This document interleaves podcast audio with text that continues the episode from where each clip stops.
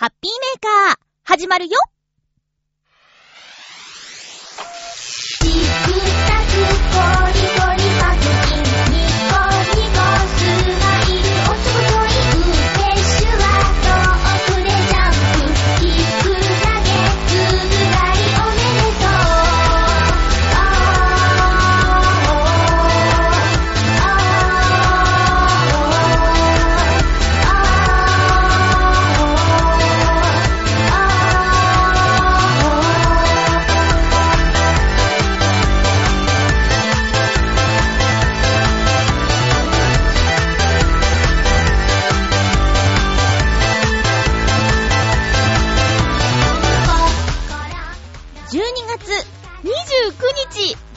のハッピーメーカー。この番組は、ハッピーな時間を一緒に過ごしましょうというコンセプトのもと、ちょわへよ .com のサポートでお届けしております。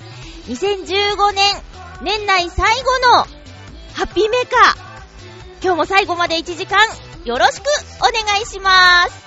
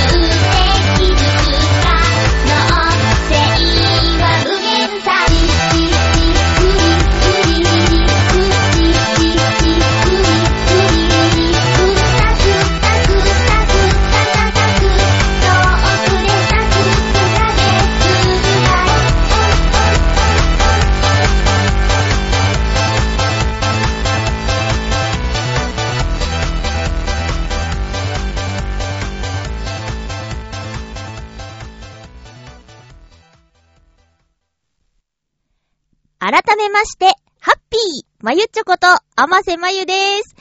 年内最後のハッピーメーカーです。聞いてくださってありがとうございます。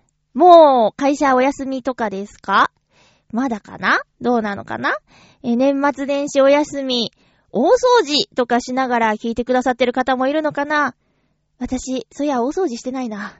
毎年なんだけどね、この寒い時期にわざわざすることないだろうって思って、えー、年度末とかにしようって思いながら、それちゃんとやってるっけ？みたいな、すごく曖昧な感じですけど、あの、アルバイトね、お掃除の仕事してるから、まあ、ゆっちょんち綺麗なんだろうなって思う方もいるかもしれないけど、自分の家はそうでもないです。ただ、やる気スイッチ入ったらとことんにまでやっちゃう感じなので、やる気スイッチ誰か入れてください。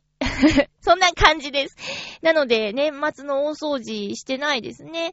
ただ綺麗にするだけじゃなくて、年神様を迎えるための行いだっていうことでやった方がいいとは思うんですけども、えー、まあちょっと待っていただいてね、暖かくなるまで。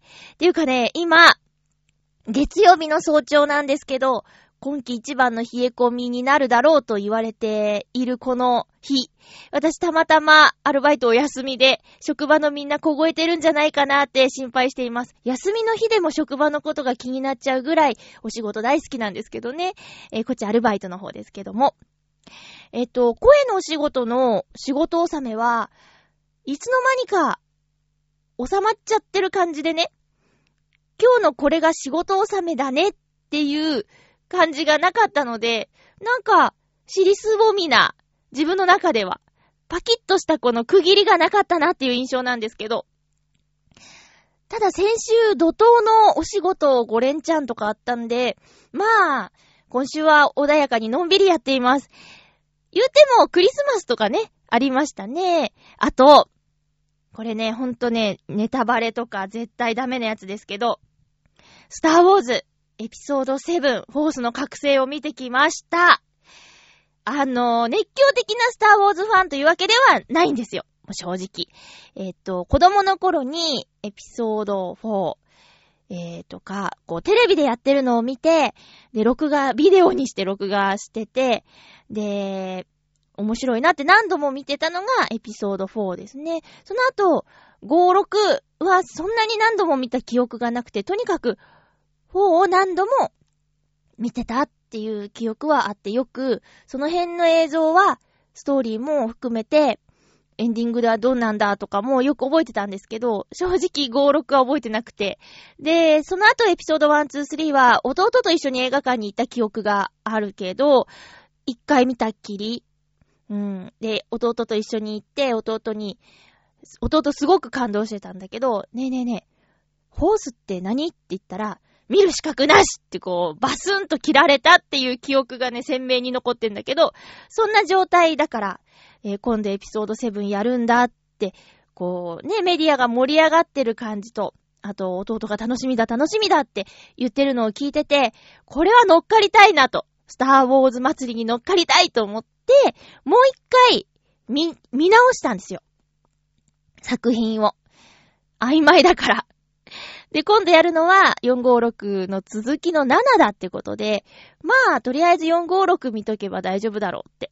えー、でもまあ一応123も見ようかなっていう感じで、一通りは見ました。そして迎えたエピソード7、フォースの覚醒。これね、本当は公開初日に見て盛り上がりに参加したかったんだけど、あのー、いろいろな情報を聞いてると繊維喪失したっていうか、やっぱりね、あの、公開初日の16時半からが同時上映だとか言ってね、公開が合わせて、全国合わせて6時半だっていう話とか聞いてたらもう、あ、その日仕事だしなとか、いろいろ思って、えー、挑戦もしなかったんですよ。で、ちょうどその1週間後ぐらい、えっと、12月23日の祝日、これ、レディースデー、水曜日でレディースデーであり祝日ってことで、ダメ元で前日に、あの見たい時間伝えたら、お客様の前にお一人様だけ入ってるけど、えー、行けますよってことで、あのー、見てきました。えー、3D 字幕で見てきました。映画館で見るなら、できるだけ 3D で見たいタイプです。せっかくならね。うん。家で 3D 見れないし、数百円の差で 3D 映像見られるならせっかく映画館なんだしってことで、3D で見てきました。あのー、内容は一切話せないですね。うん。ただ、そう、私個人的にはいいも悪いも聞きたくないタイプなんで、とりあえず見ましたっていうことと、予告編の範囲内でだったら話していいかな。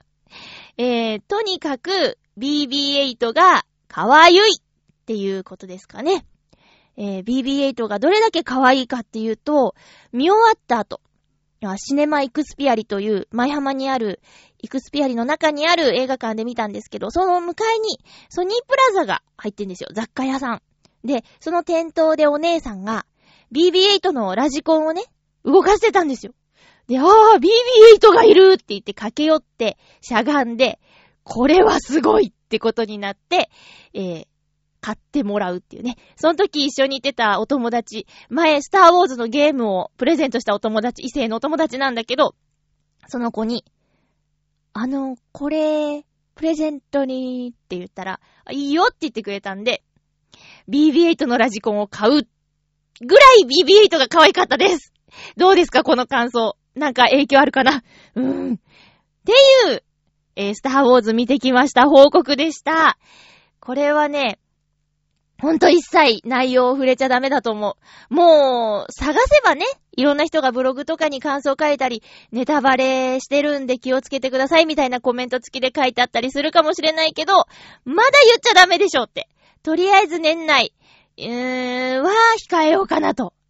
まあほんとは1ヶ月ぐらい喋らない方がいいんだろうけどね。うーん、言ってきました。もういいも悪いも言っちゃダメだと思う。そんな感じです。で、クリスマスは、あのー、担当を決めて、私はスイーツ係で、ささやかなパーティーをしたんですけど、私は、えっ、ー、と、ケーキを焼く担当になりまして、えっ、ー、と、スポンジケーキはしばらく挑戦してなくて、ただ、作った時の記憶として鮮明なのが、スポンジが膨らまなかったっていう経験。で、スポンジは膨らまなかった、その、2回焼いて2回とも膨らまなかったスポンジを合わせて、えー、ケーキを作ったっていう経験があるんですけど、それ弟の誕生日にね、あの、作ったケーキなんですけど、もうすごく美味しくなかったのに、弟が、うん、姉ちゃんこれ美味しいよって気を使ったっていう悲しいトラウマがあるので、今回は失敗のないように、チーズケーキを焼きました。チーズケーキは膨らまなくていいやつなんでね、えー、ベイクドチーズケーキとレアチーズの二段重ねのチーズケーキを作ったんですけど、これがね、大成功です。えー、我ながら良い出来でしたよ。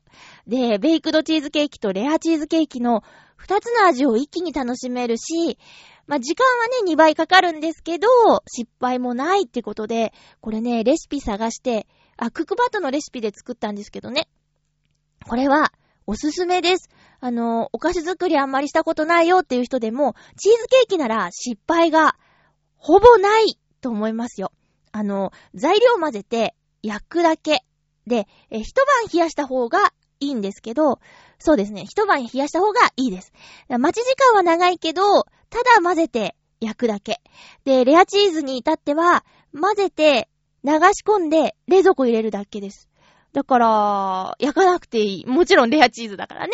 えー、これはね、すごくおすすめ。あの、二段重ねにする必要もないんですけどね。えー、それぞれでも、全然問題ないですよ。うん。これね、とてもおすすめです。で、えっと、チーズケーキの台座っていうか、一番下の面は、マリービスケットっていう有名なビスケットありますよね。あれを粉々にして、バターと混ぜて、平らにして冷やして固めておくって。その上にチーズケーキの、えー、生地を流し込み焼くっていう感じ。なので、えー、とても簡単で失敗もない素晴らしいレシピだと思いました。で、食べた人にも、なんと100点いただきましたよ。よかったです。ついでにクッキーも焼きました。ちょうどツリー型のクッキー型、ツリーの形のクッキー型を買っていたので、あの、型を抜いて焼きました。ただね、これ2回転したんですよ。オーブン2回転。えー、鉄板4枚分作ったんで。そしたらね、失敗しちゃいまして、2回目のクッキー焦げちゃいましてね。あの、1回目で庫内が熱くなってるのに、同じ時間で焼くという初歩的なミスをしてしまいまして、えー、2回目に焼いたほとんどのクッキーを自分で食べる羽目になってしまいました。で、アイシングって言って、あのー、粉砂糖のようなものに色をつけて、クッキーに絵や文字を書いたりするアイシングっていうのがあるんですけど、それをしようと思って、道具は買っておいたのに、めんどくさくなっちゃって、スクッキーで、あの、提供するっていう事態になりましてね。またの機会に置いとこうと思います。ただ、えー、もみの起用に緑のアイシングの材料とかも買っちゃったりしてるので、賞味期限見て来年のクリスマスに使おうかなとかね、いろいろと考えておりますよ。クリスマスはね、うんと、あ、何をもらったかってことなんですけど、そうですね、一瞬、なんやねんって思ったけど、おいおいちょっと考えが変わって、なんて素敵なプレゼントなんだって思ったのが、陽明酒ですね。陽明酒をもらいました。さっきの BB8 を買ってくれた友人が、あの、プレゼント実は用意してあるんだって言って、あの、おもむろにロッカーに行って鍵を開けて用意してるんですよ。で、なんだろうと思って。ロッカーに入れとくってことは花束かなとかね、ちょっと女子的な感覚も、えー、期待しつつ、渡されて、え、なんだろう開けていいって言って開けたらね、陽明酒が入ってましたね。うん。冷え性でしょって言われて。うん、うん、まあ、うん、まあ、っていうね。これで BB8 買ってくれてなかったら、ちょっと不満な感じでしたよ。でも、陽明酒。気にはなってたけど、なかなか自力で買うことができなかったものとして買ってくれて嬉しかったですね。うん。パッケージも真っ赤でクリスマスっぽいでしょ？とか言ってました。まあ、これくれたの元旦那さんなんですけどね。うん。ライブ会場でお会いした方もいると思うんですけど、そういう人なんですよ。えー、なかなか面白いでしょ？っていうクリスマスでした。さてと、えー、っと、今日も例のコーナー用に用意してあります。行ってみましょうハッピーごくごくはい、今日のごくごくアイテムは、ブルボンの牛乳で美味しくホットなココアという、ココアですね。あの、冬になると、ココアが美味しいなーって思うんですけど、ホットドリンクで、ちょっと小腹が減ってる時選ぶものが、ココアです。皆さんどうでしょうか？コーヒーかな？やっぱり。ココアもおすすめですよ。行ってみましょう。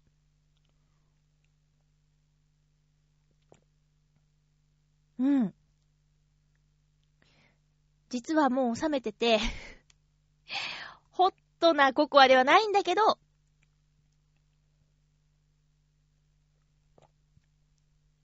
うん。牛乳が、あの、多めに入ってるせいか、まろやかですね。これね、こないだ一緒に出かけたお兄さんが、孤独のグルメを見てて思うのは、食レポに言葉はいらないなっていうことだっていう話をしていたんですけど、これでもラジオだからね、なんか言わなきゃいけないよね。で、まろやかとか言ってる自分がちょっとね、クスクスっとなっちゃいましたよ。でも、そ、そういうしか他ないんだもん。えー原材料名のところ見たことありますか？皆さん。こ気にしてみたことありますか？あのー、私知らなかったし、もしかしたらそれは本当じゃないかもしれないんだけど、ある人に、原材料名に書いてあるものの、えっ、と、最初に書いてあるもの、順番は、量が多いものから書いてあるそうですよっていうのを聞いたことあるんですよ。で、今ふと見たらね、一番に書いてあるのが牛乳なんですね。え牛乳、砂糖、ココアパウダーっていう順番なんで、これはやっぱり牛乳、ミルクが、えー多く入ってるっていうことなのかなって思いました。ブルボンの牛乳で美味しくホットなココア。これはやっぱりホットの方がより美味しく飲めるんじゃないかなって感じましたよ。見かけた方はぜひごくごくしてみてください。ちなみにこれペットボトルです。以上、ハッピーごくごくのコーナーでした。それでは、続きまして。ハッピートークはい。今年最後のハッピートーク。えー、2015年の出来事トップ3ということでね、皆さんからお便りいただいております。なんかタイトル違うような気がする。今言ってて、しっくりこなかったぞ。最後の、ハッピートークにお便りくださっているのは、ハッピーネーム、えーっと、七星さん。ありがとうございます。まゆちょうハッピー、ハッピー？三大ニュースですか。何かあったかなと思い絞り出してみました。あ、何かあ、何かあったかなと思い絞り出してみました。その1、5000円ぐらいの本を初めて買う。その2、ネットのゲームでの知り合いがかなり増える。おうその3、年末ジャンボ1等当選、過去予定。ですかね。ちなみに高価な本はそのネットゲームのルールブックだったりします。毎週1回はやっているので元を取れてるかなと思います。予定は、ほら、言ったら叶ったってことありますので。まゆちょの三大ニュースは何ですか？それでは良いお年を。追記。ちなみに先週のサンタ菩薩の演奏。独協はすべて本当のお坊さんが一人でやって動画用に編集したそうです。世の中いろんな人がいますね。あと、やっぱり熱出ました。幸いにもその日は仕事が早く終わり、次の日休みだったのでよかったです。七星さん、ありゃりゃ。今は？今は大丈夫ですか？やっぱりか。やっぱりなっちゃった？もう、じゃあその日は風邪をひくものだっていう風にこれからも過ごして、他の日元気ならね、その日だけ我慢すればいいっていう感じでね、すればまた考えようによっちゃ、他の日は元気ならいいか、みたいなね、ことになるかななるの なるのかな？そっか。まあ、タイミング的にも悪くはなかったね。お大事にしてください。え、三大ニュース、ネットゲーム。これ全然やったことないから全然わかんないけど、ルールブックは5000円もするの？うーん、そっか。まあ元取れてるっていうことだし、ご自身の好きなものだからね。全然いいんだけど、そうか、ゲームのルールブックに5000円ってそれだけ聞くと、ゲームしない人間からすると、おー、おーってなるね。だって個人的にも5000円の本って、私は、ちょっと記憶にないかなうーん。うちにあるので5000円超える本って、おそらく存在しないと思いますね。うん。辞書でも3000いくらだしね。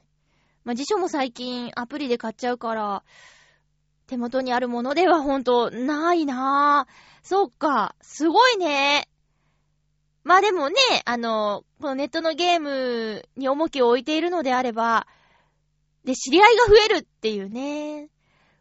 ネットのゲーム、ネットのゲーム、そうか。楽しい？そう、知らない人とのやりとり。ねえ、どう、どうなんですか？なんか、えっと、えっと、ね、ねえ、かーまとかいう言葉もあるんでしょ？あの、実際男の人だけど、ネット上では女の子でいるとか、そういう方に騙されたりしないでね。まあ、騙されてもいいのかな？騙されてると思って接してるのかな？うーん、わかんないけど。そうか。えーこれ最後のね、年末ジャンボ一等当選、もししたら、私になんか、私もなんかください。ちょっとだけお裾分けください。あの、プレゼントね。えー、そうだな。今欲しいのはね、今欲しいのはね、うーん、こたつ布団かな？まあまあ、じ、自分でね、自分で今選んでるところですけどね。えー、っと、私の三大ニュースは後ほど時間があればお話ししたいと思います。ありがとうございます。そう、あのーこういうね、テーマの時に、ちょっと、うん、そうだな、何やったかなって、えー、思い出してみるっていうきっかけになったらね、それは良かったですね。うん。ななみさんありがとうございました。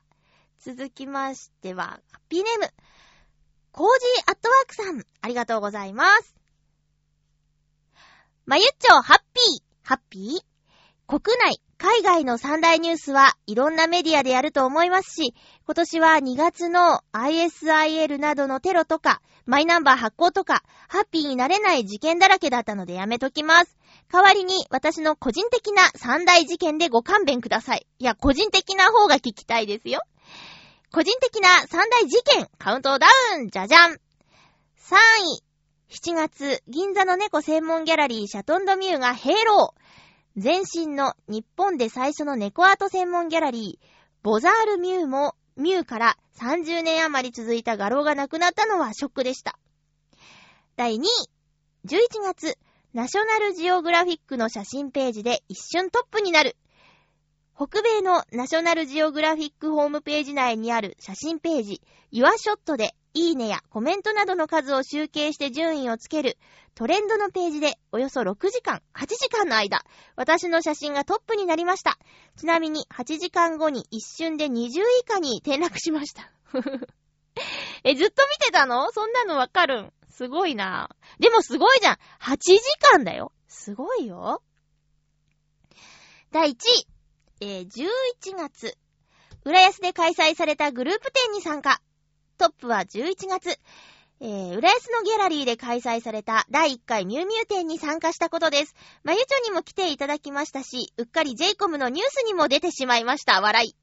新年はすでにイベント参加が決まっているのと、都内のギャラリーさんから写真展の相談もいただいています。お正月も頑張りますね。では、良いお年をということで、えー、コージーアットワークさん、ありがとうございます。すべて猫ちゃんにまつわることなんですね。なんか、その人を表す、こう、キーワードになるものがあるってすごくいいなと思います。コージーアットワークさん、コージーアットワークさんの場合は、あの、猫、そして写真っていう二つのものがあって、もしかしたら自転車っていうキーワードもあるかもしれないですね。うん。そうですよ。あの、私も、コージアットワークさんに会えたことは、年内中に会えてよかったなと思います。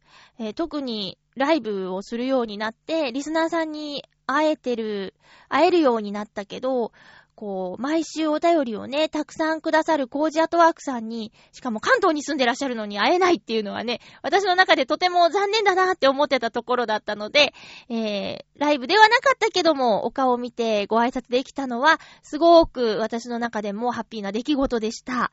えー、よかったです。で、ね、ミュウミュウ展第1回っていうことは第2回、第3回とやるのかなもしかしたら、浦安が会場ではなくなるかもしれないけど、あの展示に、あの浦安の会場は、なんだかマッチしてるような気がしたので、ぜひまた浦安で、猫ザネでやっていただきたいなと思います。ずんこさんも行ったんでしょ？ね、なんかそんな感じする。そりゃ行くよね。猫さん好きだしね。えーっと、あ、シャトンドミューさんのヘイローの展示には、私行けなかったんだ。申し訳なかったですね。なんだかんだで、シャトンドミューさんには2回ほど3回は行ってないか。2回ほどお伺いしたことがあります。30年もあそこにあったんですか？あ、ま、場所は変わったんだっけ？うん。ねえ、そうか。なくなっちゃったのは残念ですね。その、浦安のミュウミュウ店で、猫好きさんたちの話を聞いている限り、そういう場所は、需要があると思ったんですけどね。何かどこかで、常設でね、猫好きさんが集まるような場所ができたらいいですね。猫作品の集めて、で、猫好きさんが集まってお茶を楽しむっていうような場所は、需要があると思うんだけどな。あ、じゃあ、七星さんがもし宝くじ当たったら、一等当たったら、ちょっとあの、オーナーになるってどうですか？これ素敵だと思いますよ。猫ギャラリーのオーナー。うん。きっと、コージアートワークさんが店内デザインとか協力してくれると思います。勝手なこと言ってますけどね。またそういう場所ができるといいですね。2016年新しい猫ギャラリーできましたなんていうビッグニュースが飛び込んでくることを楽しみにしています。そして、えー、コージーアトワークさんの作品がいろんなところで認められていることがとても嬉しいですね。来年の、えー、イベント参加と、ギャラリーさんからのお誘いの話、うまくいくといいですね。えー、お正月も猫ちゃんに会いに行くんでしょうか？風邪ひかないように気をつけてください。コージーアットワークさん、ありがとうございました。えー、続きまして、ハッピーネーム、フクロウのキスさん、ありがとうございます。まゆちょさん皆様、ハッピー、ハッピー。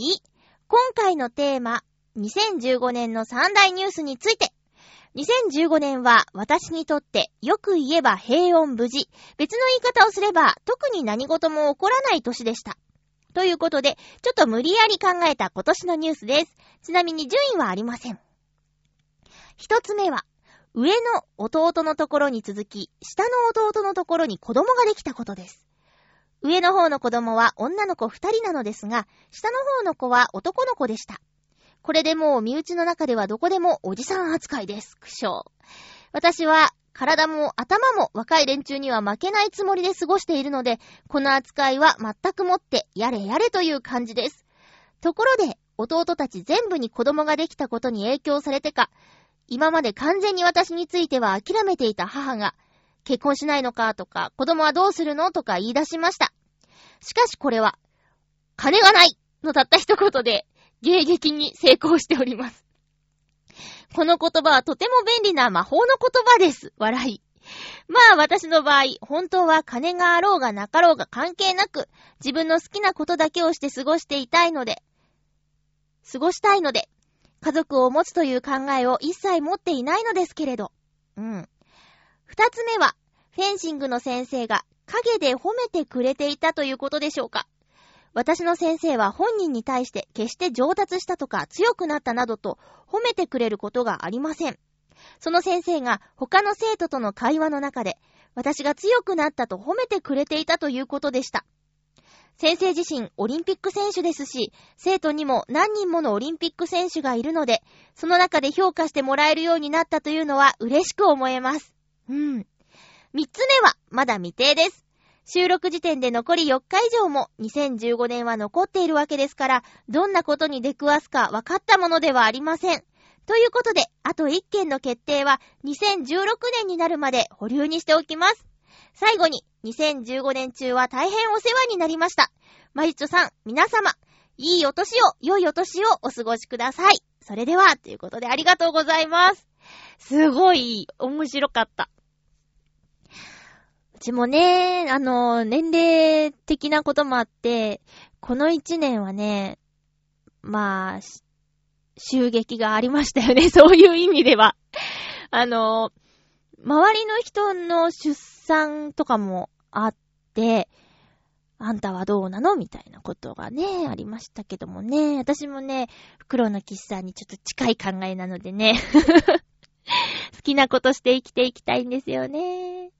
まあ、ただ男の人と女の人ではね、そのタイムリミット的な感覚がちょっと違うから、まあ、私の場合と袋の岸さんとは、ちょっとね、感覚は違うかもしれないんですけど、まあ、そうですね。ありますよね。この世代、年代、そういう話。魔法の言葉か。うーん。そうね。まあ、決定的な言葉は、私の場合ないな。あ、あるある。相手がいないっていうね。これどうしようもないからね。そういう相手がいないっていう話になっちゃいますけども。けど、あれね、今はまだ、そんなに影響ないかもしれないんですけど、この、おいっ子さん、めいっ子さん、今3人？いるのかな？が、年を重ねて、小学校、小学校入ったぐらいから今おませさんだからわかるのかな？お年玉お年玉はーってなったらもう偉いことですね。金がないってそこも魔法の言葉通用するんでしょうか？ちっちゃい子に通用するのかな？楽しそうだね。でもね、あの、兄弟にいたらいいなとは思いますよ。あの、子供、大嫌いとかそういうんじゃないから、いたらいいなとは思いますけどね。ただまあ、今んとこそういうのはないな。フェンシングの先生、先生が褒めてくれてるらしいという話を聞いた。これも素敵ですね。その先生のことを尊敬していればいるほど、あ、この方に褒めていただけたんだって思えたら、もうすごく幸せかも。で、もっと頑張ろう、もっと認めてもらおうっていう、これこそやる気スイッチが押されたんじゃないですかね。今まで以上にね。それとも、今までやってきたことが認められたんだから、今のままを続けていこうっていう、冷静な判断をするっていう方もいると思うんですけどね。多分、袋のキスさんは、あ今までを続けていこうっていうタイプなんじゃないかなって勝手にしゅ、あの、想像するんですけど、どうでしょうか？三つ目の答えはね、袋のキスさんらしいなって思います。確かにそう。まだ、えー、このね、放送が大晦日だったら、もう、ね、残り時間も少ないわけで、こっからドーンって大きなニュースがあるかって言ったら、まあ、よっぽどなことがない限りはないんかもしれないけども、まだ数日残ってるっていうことで、これから何があるか、わかんないですもんね。うん。はい。ありがとうございます。無理やりっていうか、でも結構いろいろありましたね。うん。お便りありがとうございます。さあ、えー、私の三大ニュースなんですけど、えー、っとね、プライベートでは、そうだな、えー、っと、2015年は、羊年で年女であり、そして36歳、大役でもありまして、え、年女は縁起がいいと言われていますね。で、役年っていうのは、ちょっと気をつけなさいよっていう年でありますね。どっちやねんっていうね。どっち？な、どっちなんっていう感じだったんですけど、それぞれが、なんでしょう。いいことも、こう、捉え方によっては悪いことも、いいことも、うーん、見方かな視点を変えればっていう感じで、両方あった年かなで、そう、プライベートがね、波乱万丈でしたね。ちょっとラジオで話すのはどうかなって思うようなことで、えー、3つあげることができるぐらいいろんなことがあったんですけど、それは、例えば、うーん、これからもっと親しくなるだろうなって思ってた職場のおじさんが、急にいなくなってしまったりとか、それはあの、あの、なんていうか、あ、あの、いなくなったっていうのは、職場が変わったっていうことでね、毎日会えてたのに、毎日会える場所でなくなってしまったっていう出来事があって、それはね、あの、急すぎて驚きましたね。えって。お、いろいろなんか、ちょっと、これから教わろうとか言ってたのに、みたいな感じで、それが夏、始まる頃かな。これはね、結構衝撃的なことで、ラジオでもね、ちょっと話したんですけど、えーと、しばらく引きずりましたね。今ではもう、なんていうか、まあ、人っていうのは慣れるんですね。えい、いないことがもう心にぽっかり穴が開いて寂しくて、なんだか、なんだかなーって言って、なんだかなーって思ってたんだけど、もうそのおじちゃんがいないことに慣れていない分頑張らなきゃみたいな感じで、えー、過ごしているから、その件について凹んだりとか、気分が落ち込むっていうようなことはないですね。ただ、ふとした時に、何々さんがさ、こんなこと言っててさーっていう話題で盛り上がったりとかして、いてくれたらもっと楽しかっただろうなっていうふうには思うんですけど、まあ、それは結構大きな出来事でした。あとはね、そうだな。うーん、うん、おせっかいをした年でもありましたね。あ、そうですね。あのね、うーんとね、身近な人がいなくなるのは、そのおじちゃんの前に一つ、大きな出来事があって、これ、ね、ちゃんと話せないのにうだうだ話すのもあれなんですけど、そうそうそう。急な出来事っていうのがね、またこれ6月か5月ぐらいにもう一件あったんですよ。嘘でしょっていうような。え、ちょ、え、ちょ、ちょ、ちょ、ちょ、何、え、何やってんの？っていうようなことがあって、で、その方が私に、もう真実を明かしてくれたんだけど、その件については、もう、口外しちゃいけないっていう、私を信頼して、本当のことを話してくれたんだけど、それにまつわる、あの、勝手な噂とかを耳にするたびに訂正したいって思いながら、でも本当のこと言っちゃいけないって約束してるし、っていう、もやもやを味わった一年でもありました。それは今も継続中ですね。もう噂を聞けば聞くほど、うーん、違うんだ、そうじゃないんだよって言いたいのに言えないっていうことがありました。あとはもうプライベートで生活がガラッと変わったことですかね。うーん、が、えー、言えない三大ニュース、もやもやバージョンでした。これね、言える、言える三大ニュース。なやねん、言える三大ニュース、言えない三大ニュースって変なの。えー、じゃじゃん第3位は、初めての人間ドックを体験ドドーンはい。今の職場では、え年1回の人間ドックと年1回の健康診断を受けるっていうことが決まっております。え人間ドックについては、30歳超えたら、一度は受けなきゃと思いつつ、5年が経過し、そして、36歳になってしまって、やっと初めての人間ドックを受けることができました。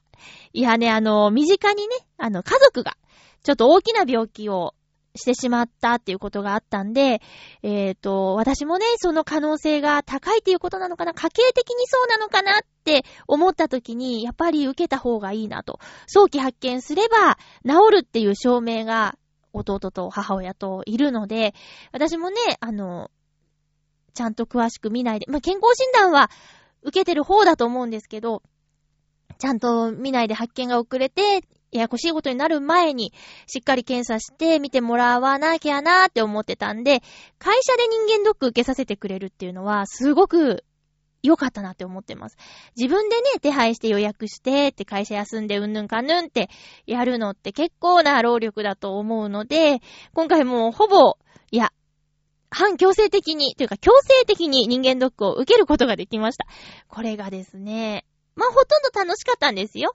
あの、肺活量とか、記憶に残ってる限りでは初めて受けた検査でしたし、あの、ちょっと褒められたし、肺活量で褒められたのはね、職業柄嬉しいですね。うん、平均以上いい感じですねって。あとは、そうだな、体験したことないことといえば、あ、乳がん検査の、えー、仕方で。エコー検査は受けたことあるんだけど、マンモグラフィーは初めて受けたとか、そういうことありました。あのー、エコーは、このよくね、えー、テレビの映像とかでもあると思うんですけど、あの、妊婦さんのお腹にこうジェルをつけて、こう機械を当てて、中の赤ちゃんを見るっていうあのイメージで、おっぱいを見るっていうね。そこでしこりがあるか、意思があるかどうかっていうのを確認するっていうのがエコーの検査なんですけど、えマンモグラフィーっていうのは、えっと、板と板の間に胸を挟んで、え、ぎゅーっとこう、なんていうのかな、ぺっちゃんこにして、まあ、それ挟んで痛いんですけど、ぎゅーって。で、挟み込んで、レントゲンを取るっていうやり方がマンモグラフィーなんですけど、そのやり方を初めてやりまして。でも、言われてたより痛くはなかったかな。痛くて泣いちゃう人もいるなんてね、痛い痛い痛い痛いってなっちゃうっていう人もいるって聞いてたから、ちょっと怯えてたんですけど、なかなかに面白かったですよ。うわーっつって、こんなぺっちゃんこにするのねーっつって。おかげさまで異常なし、健康体そのものでございました。まあ油断することなく、えー、これからもね、検査があったらちゃんと受けていこうと思いますが、つい先週か、もう健康診断受けてきました。あのー、人間ドックの後の健康診断、半年後の人間ドックの健康診断だったので、あっという間かな、人間ドックより項目が少ないし、サクサク終わりました。採血もなかったしね。えー、っと、ショックだったことは、視力が落ちてたことかな。1と0.6っていうね、ちょっとなんか左右で違いがありますね。あとは、うーん、あ、体重が勝手に減ってたっていうことかな。結構食べてるんですよ、最近。あのー、仕事、夜勤が終わったらすごくお腹が空いちゃうんですよ。で、帰る前にコンビニでチョコレート買っちゃったりしてたんですけど、毎日買ってたら毎日百何十円って出ていっちゃうでしょもったいないなと思って最近私、週の頭にファミリーパックみたいな、なんか300円、200いくらから300円する、えー、いっぱい入ってる袋詰めのお菓子あるんですけど、例えば、えっ、ー、と、アルフォードとか、あと、うー、ブラックサンダーとか、カントリーマームとか、いろいろあるんですけど、それを一袋買って、この一袋で一週間小腹を満たすって決めてやるとか、お菓子をね、食べたりしてるのに、なんかね、以前から比べて3キロほど落ちてたんだよね。で、体重の増減が3キロぐらいあると、先生に大丈夫ですかって聞かれちゃうんだけど、いや、むしろこれラッキーですよ、つって あの、目標体重に勝手になってたっていうね。なのに、下腹部出てるっていう、もう最悪ですよ。なんだこれつって。このお肉をなんとかしたいんですけどね。これブニブニをね。えー、なのに痩せてきちゃったっていうね。これど、どこがどうなってるんだろうね。え、っていうことで なんだ？え、第3位は、人間ドックを初めて受けたことでした。そして第2位、第2位は、ノートノーツの復活です。もうね、2015年は、復活したのは14年なんですけど、2015年は、えー、ノートノーツのライブが復活したっていうことで、えー、これの何がいいかって言ったら、やっぱりリスナーさんに直接会う機会が増えたことです。結局は2015年、4回のライブと、プラス1回クリスマスの、えっと、限定ライブですね。お客さん限定のライブが1回あって、合計5回人前に立つ機会をいただいたんですけど、こう、これまでの数年間、そういった経験がなかった頃と、で、人前に立つという機会をいただいたこの1年間では、やっぱり心持ちが違うというか、人前に立つんだから、ピシッとしようみたいなこととか、やっぱり気持ちの面で大きく違うので、本当に2015年はいい経験しました。あの、りょうたくんとのノートノーツの演奏はもちろんなんですけど、サポートで参加してくれたともさんとのギターとのコラボ。これもね、夢の一つだったんですよ。ギターの演奏に合わせて歌うこと。これもね、嬉しかったし、つい先日のクリスマスライブでは、ピアノとフルートとサックス、このね、たくさんの楽器に囲まれて歌わせてもらったっていうのも大きな経験でした。で、懐かしいピッツェリアボーノボーノで会場をお借りして、あの、たくさんの人に来ていただいてね、特に、うんと、3回目のライブか。3回目のライブは本当に大勢の方に来ていただいて、あと、初回も多かったね。初回はあれでしょう。だって、ほんと、あの、はじめましての方にたくさん会えたもんね。うん。嬉しかった。で、その後、どうですか？あ、ちょっと、そっか、彼女さんできたから、もう全然メールくれなくなっちゃったけど。その後どう？まあ、頼りがないってことはうまくいってるってことだよね。あと、年明けには結婚式をするっていうことだったリスナーさんもいますよね。司会できなくてごめんね。やっぱりね、あの、ね、ちょっと多忙でできなかったと思う。先の予定が立てられなくてってお断りしちゃったんだけど、申し訳ないね。断った途端もうお便りとかも来なくなっちゃって、怒っちゃったのかなって 怒っちゃったのかなってね、思ってたんですけども、まあ、もうすぐですね、結婚式ね。1月か2月か3月って言ってなかったっけ？ねえ。今準備大変ですか？頑張ってくださいね。司会者さん、いい人見つかったかな？私みたいなね、あの、ブランクがある人がやるよりも、しっかりした人にやってもらった方がいいと思いますよ。結婚式は一生に一度のことですしね。大事なお客さんがいっぱい来るでしょ？あれなんだっつって。あれなんだっつってなっちゃうから、私なんか使ったら。えー、ということで、ノートノーツの復活、えー、ライブ復活っていうのが2個目でした。そして第1位は、CD 発売じゃじゃーん何してたかなこの1年って考えたときに、割と夏ぐらいまではレコーディング、レコーディング、レコーディングをしましょうっていうことで、スケジュールが埋まってたような気がします。あのー、そうですね。プライベートさっき言ったちょっと言えないような状況も抱えつつ、じゃあ、その他何やってたかって言ったら、えー割とノートンノーツな一年でした。だから、ライブがある、あと、レコーディングがある、CD 制作にまつわるミーティングやリハーサルがあったり、じゃあ、ついに発売ってことで、CD が手元に届く、蓋開ける、わーいってなる、そして売る、まだいっぱいありますけど、え Amazon での取り扱いをしているということは、本当に、えっと、ね、手元にお届けすることが、えー今までよりも早いし、あと安心だし、っていうことで、いいんじゃないかなって思います。えーちなみに、ノードノーツの CD は、えー12曲入り1800円で Amazon で販売しております。Amazon での検索に甘瀬まゆ、またはノートノーツハピオロジーと入れていただければ、あの、いずれかで、えー出てくると思います。クッキーのジャケットがハピオロジーです。よろしくお願いします。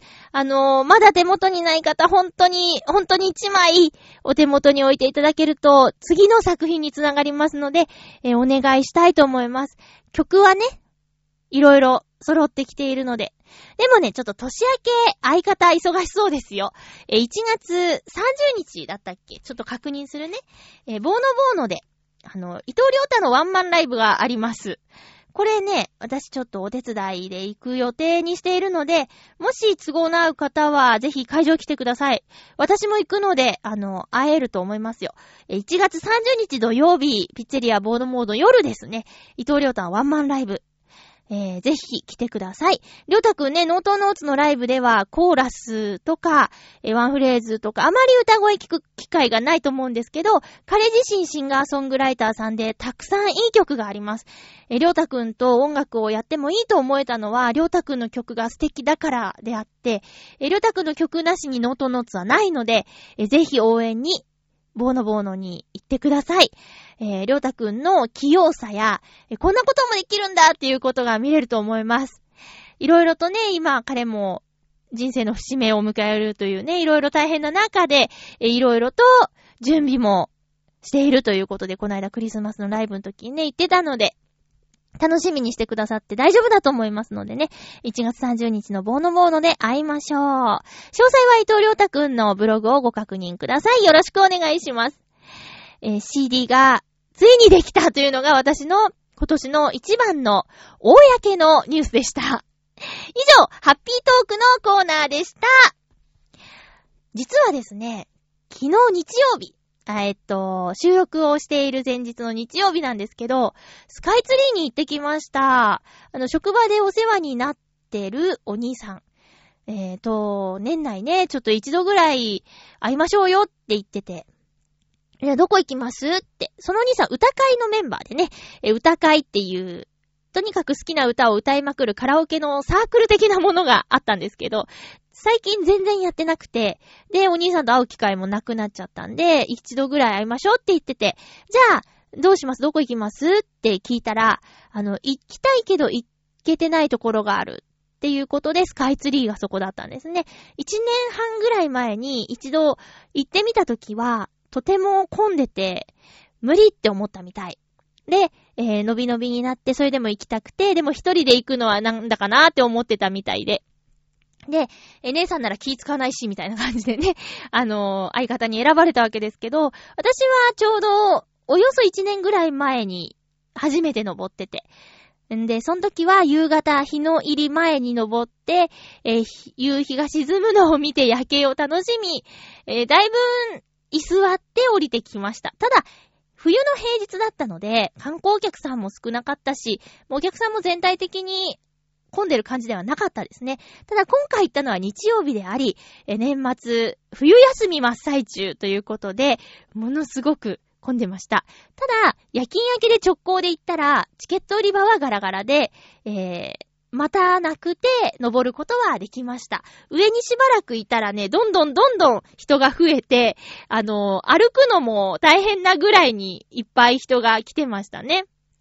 タイミング良かったねって言いながら楽しんだんですけど、えー、まずは下の展望台350メートル。ここに来てね、お兄さんがね、わーすごいわーすごいって言って、あの、感動してて。で、カメラ撮っちゃおうかな、みたいな。普段ね、あの、ど、どこかへ出かけた時に、俺は心の目で見て思い出を残すんだ。カメラ、写真なんか撮らないんだっていうスタイルの人で、何バシャバシャ撮ってんだ。後からそんなの見るのかっていう人だったらしいんだけど、俺さ、なんか撮りたくなるよね、なんて言って、バシャバシャ撮ってましたよ。うーん。で、えっと、すごいな、すごいすごいって、はしゃいでてね。もう50近いおじさんなんですけど、なんか子供みたいにはしゃいでて、一緒に来てよかったなぁと思いました。こんなに楽しんでる姿を見ることができて、ニコニコしてたんですよ。うん。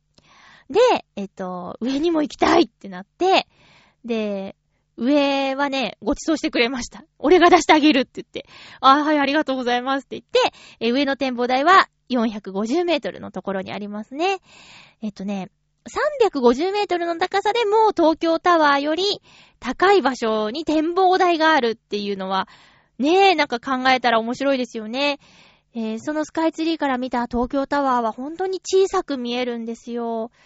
東京タワーの足元に行ったらもうあの存在感、すごいなって思うんですけど、遠くから見るとほんと小さいんですよね。ただね、あの、お兄さんも私も言ってたんですけど、その、建物のフォルムは東京タワーの方が好きだなって言って、かっこいいよねって言ってたんですけど、そして、あの、450メートルに登りました。するとですね、あの、今、話題の、冒頭でも話した、スターウォーズ。このスターウォーズの展示をしていたんですよね。ミッチェルさんの番組でも、このスターウォーズ展の話をしていたので、やってるのは知ってたんですけど、あ、そうだったっていう感じで、スターウォーズの展示をしていました。これがね、あの、おもちゃの紹介かな？いろんなフィギュアが並んでて、その背景が450メートルの景色だから、まあ、見応えありますよ。あとはね、えっと、ライトセーバーを 持っての記念撮影ができる場所があって、で、私てっきりね、あの、お手持ちのカメラでもお撮りします。そしてこちらのカメラでもお撮りしますっていうスタイルだったんだけど、こちらのカメラでお撮りしますは、1000円ぐらい撮られて現像しないといけないのかなと思いきや、これ無料で QR コードが発行されて、このページ行けばダウンロードできますんで、みたいなスタイルで無料なのいい感じに撮ってもらって、無料なんです。でね、このフォトスポットはね、夜行くのおすすめ。だって、ライトサーベルは光るわけだけど、昼間行くとその光ってる感じがよくわからない上に、あのー、夜行けば背景は夜景だから、宇宙にいるような感じで撮ることができるでしょ？私ここね、もう一回行きたい夜って思ってます。スターウォーズ好きなお友達と、夜もう一回行きたいなって思えるぐらい、すごくいいサービスだと思いました。無料で。えー、ライトサーベルを持った記念撮影ができます。はい。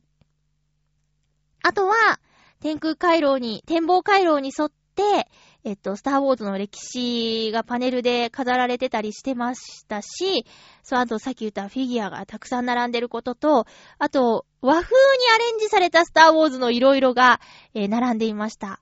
なんか、浮世絵風とかね、版画風とか、あと、戦国武将風になったダース・ベイダーやストームトルーパーさんたちが、なんかストームトルーパーには3つけちゃうんだけど、ストームトルーパーが並んでいたりとか、あと、膨大な数のストームトルーパーがいたりとか、まあ、ほんとね、これ、景色も楽しみたい。スターウォーズも素晴らしい。どうしましょうお腹いっぱいみたいな感じになっちゃうところでした。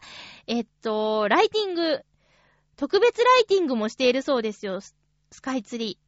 赤と青の2色の演出だって。すごいよ、これ。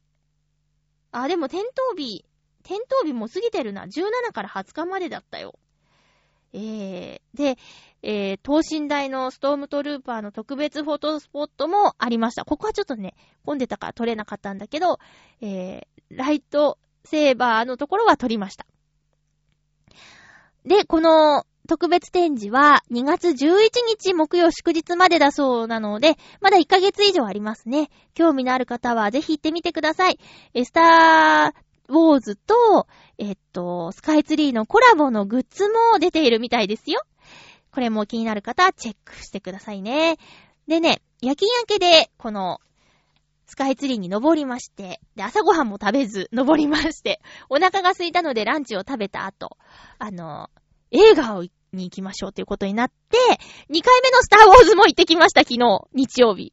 はい、私は途中で寝落ちしてしまいましたよ。夜勤明けで、もう半日遊んで午後映画とか無理だよで、終わったの4時半とかだからね。いや、お兄さんはね、全然眠くならなかったみたい。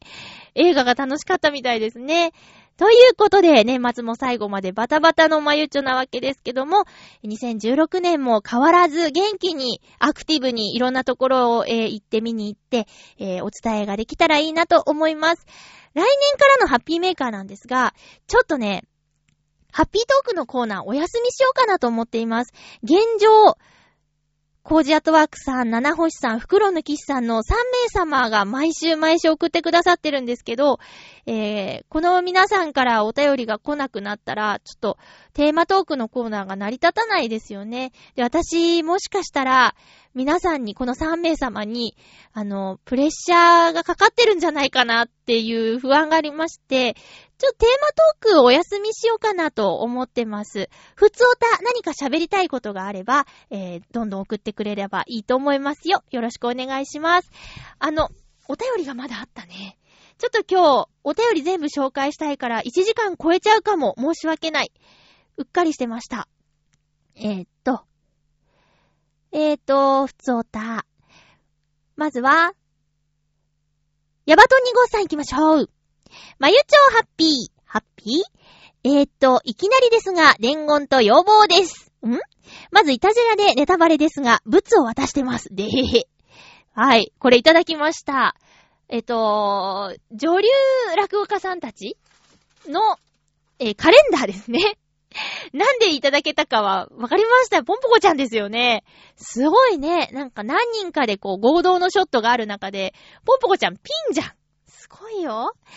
えー、それと、馬王さんの番組で12月のマンスリーアーティストとしてノートノーツが流れていますが、はい。なんと1月8日に浦安市のサテライトスタジオで公開収録が行われます。また馬王さん出んの？私一回も出たことないのにね。えーここへ来たファンは、ハピオロジーをがっつり聞いています。わかりましたね。CD を置いてください。おー、もちろん、収録前後には、録音前後には BGM として、場内はもちろん、外のバス待ちの方にも聞かせてね。どうでしょうか？ご一行お願いします。以上、なにわのアキンドでした。ありがとうございます。そうですね、1月8日。えー、チュアヘヨの方に相談してみます。ありがとうございます。そうですね。えー知らなかったなぁそっか。でも公開収録ハッピーメーカーって感じじゃないよね。いいんだ。いいんだ、いいんだ。そこはいいんだ。うん。えー、カレンダー無事手元に届いております。防音室に貼りますんで、ほんとありがとうございます。早く夏が来ないかなってね、え ー思ってますよ。ヤマト2号さん、あのーお会い何度かしましたね、2015年ね。えー、プレゼント、お菓子とかいろいろありがとうございました。ライブにも来てくださってありがとうございます。あのー、フーダニとの皆さんが、えー、今回ヤバトンさん来てないの？ってね、ノートノーツのライブよりヤバトンさんに会いたくて来ている感じがひしひしと伝わってきましたよ また遊びに来てくださいね。ありがとうございます。続きましては、ハッピーネーム、青のインプレッサさん、ありがとうございます。まゆちょさん、ハッピーでございます。ハッピーでございます。本年はいろいろとお世話になりました。こちらこそ、水曜どうでしょうネタをいろいろと混ぜ込んで笑いを取りましたな。笑いを取ってたかわかんないけどね。え、来年はいい報告がしたいと思います。なになにご結婚ですか？え なんだろう。来年はどうでしょうの DVD を買ってどうでしょう風のネタを送ろうかな。どうでしょう風入ってなくても大丈夫ですよ。えー、それではまゆちょさん、良いお年を。青のインプレッサさんありがとうございます。良いお年を。青のインプレッサさんがこう番組を聞いているのかどうか疑惑っていうのがね、ありますんでね、ちょっとお返事くださると嬉しいんですけど、米どうなってんですか？米。まだ届いてないですよ。曲にも届いてないって言ってたよ。どうなっているのかな？来年もよろしくお願いします。続きまして、コージーアットワークさん、ありがとうございます。まゆちょハッピー、ハッピー？今年のクリスマスは平日だったので、週末に振り返った人も多かったのではないかと思います。私はイブに仕事の打ち合わせに行った帰りに、知人がピアノ四重奏を演奏している教会を一瞬だけ訪れてきました。